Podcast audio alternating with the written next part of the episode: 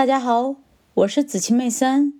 今天我将为大家阅读《投资者的未来》第一章“增长率陷阱”第四小节“历史上的最佳长期股票”。为了说明增长率陷阱，假设我们可以进行时间旅行，这样一来，我们将会处在一个有利的位置，能够从事后的角度来观察。应该做出什么样的投资决定？让我们回到一九五零年，在老牌公司新泽西标准石油和新兴的国际商业机器公司 IBM 之间做出选择，购买其中一家公司的股票，并且持有到现在。在做出选择并购买股票后，你可以指使你选择的公司。将你所有的现金股利再投资于该公司的股票，这样你就为自己的投资上了一把锁，钥匙在你手中。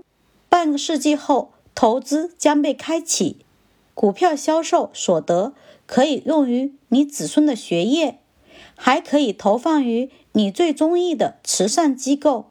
当然，如果你在做出选择的时候足够年轻的话。这些所得甚至可以作为你自己的退休金。那么，你究竟应该选择购买哪家公司的股票呢？为什么？二十世纪中叶的经济，如果回到一九五零年，你所关心的首要问题应该是科技和能源。哪个经济部门会在二十世纪的后半叶发展得更快？幸运的是。简单的回顾一下历史，我们就可以得到答案。科技类公司取得了稳定快速的增长，和今天一样。在一九五零年，世界也正在经历着巨大的变化。在科技发展的引领下，美国的制造商们已经将重心从军用品转移到消费品上。在一九四八年，美国家庭拥有十四点八万台电视机。到一九五零年，这个数字已经上升到四百四十万台。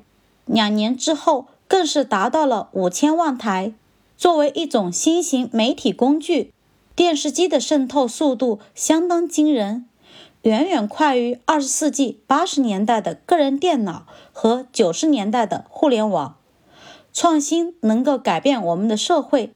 一九五零年就是一个证明。比百美推出了能够大量生产的防漏圆珠笔，现在的施乐公司生产出第一台复印机，而 Diners Club 推出的第一种信用卡，则使得科技已经大量渗透的金融行业迎来了一个巨大的发展机遇。与此同时，贝尔实验室。作为世界上最庞大的公司，美国电话电报公司 American Telephone and Telegraph（AT&T） 的分支机构已经完善了晶体管的研制，这是通向电脑革命的标志性里程碑。未来看上去是如此光明。新经济这个在二十世纪九十年代被反复使用的词汇。实际上，早在此前五十年就已经被用来形容当时的经济状况。为庆祝创刊二十五周年，《财富》杂志在一九五五年推出了一系列特别文章，歌颂大萧条时期以来美国新经济在生产力及收入方面取得的巨大增长。IBM 还是新泽西标准石油。为了帮助你做出选择，让我告诉你其他一些信息。表一中比较了两家公司的关键性增长指标：销售额、收入、股利、部门增长。在华尔街用于选择股票的每个增长指标上，IBM 都大大超过新泽西标准石油。在过去的五十年里，前者的每股收入。这是华尔街最看重的股票选择指标，每年的增长速度超过后者百分之三。随着信息技术的发展以及电脑在经济中变得日益重要，科技部门的市场份额从百分之三上升到接近百分之十八。相反的是，核能并没有像其支持者预料的那样占据统治地位，世界还是主要依靠石化燃料。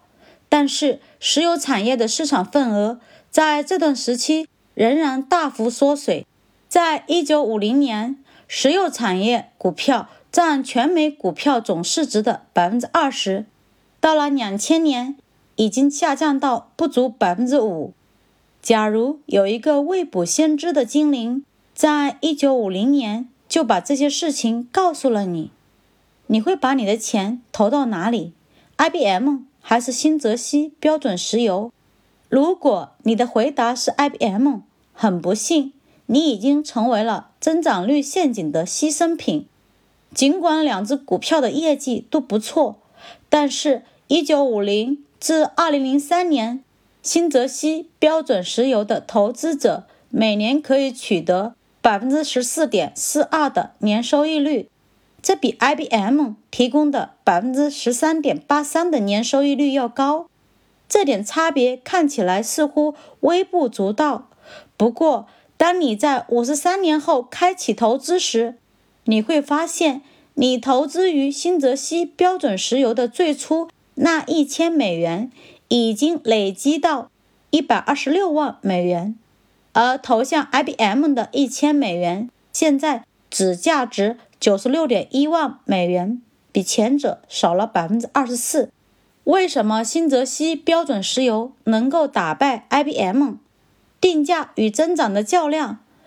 为什么在每个增长指标都远远落后的情况下，新泽西标准石油能够打败 IBM？成为更好的投资选择，一个简单的原因是定价，你为收益所支付的价格和你所收到的鼓励。投资者为 IBM 股票所支付的价格实在是太高了。这个电脑巨人在增长方面胜过新泽西标准石油，但新泽西标准石油却在定价上占据优势，而这。恰恰是影响投资回报的决定性因素。正如你在表二中看到的，在华尔街衡量定价的基本尺度性指标市盈率上，新泽西标准石油尚不到 IBM 的一半，而这家石油公司的平均股利率要比 IBM 高出三个百分点。定价如此重要的原因之一是它影响到股利的再投资。股利是决定投资者收益的关键性因素，因为新泽西标准石油的股价较低，股利率却很高，所以那些购买了其股票又将收到的股利再投资于该公司股票的人，可以以很快的速度累积股票，几乎可以累积到原有股票数量的十五倍，而 IBM 的股东就没有这么幸运了。按照相同的方法，他们只能累积到原有股票数量的三倍。尽管新泽西标准石油的股票价格上升的速度较慢，每年落后于 IBM 近三个百分点，但是其更高的股利率却使它成为投资者更好的选择。你可以在表三中看到两家公司提供给投资者的总收益及其来源。按照我在第三章中将会讲述的投资者收益基本原理，一只股票的长期收益并不依赖于该公司实际的利润增长率，而是取决于该增长率与投资者预期的比较。IBM 的业绩不错，不过还达不到投资者对它的预期。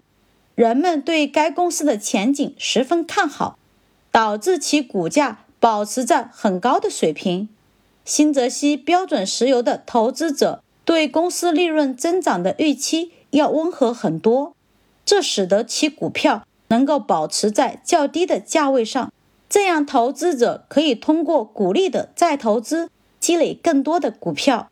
事实证明，正是这些多出来的股票成就了新泽西标准石油投资者的胜利。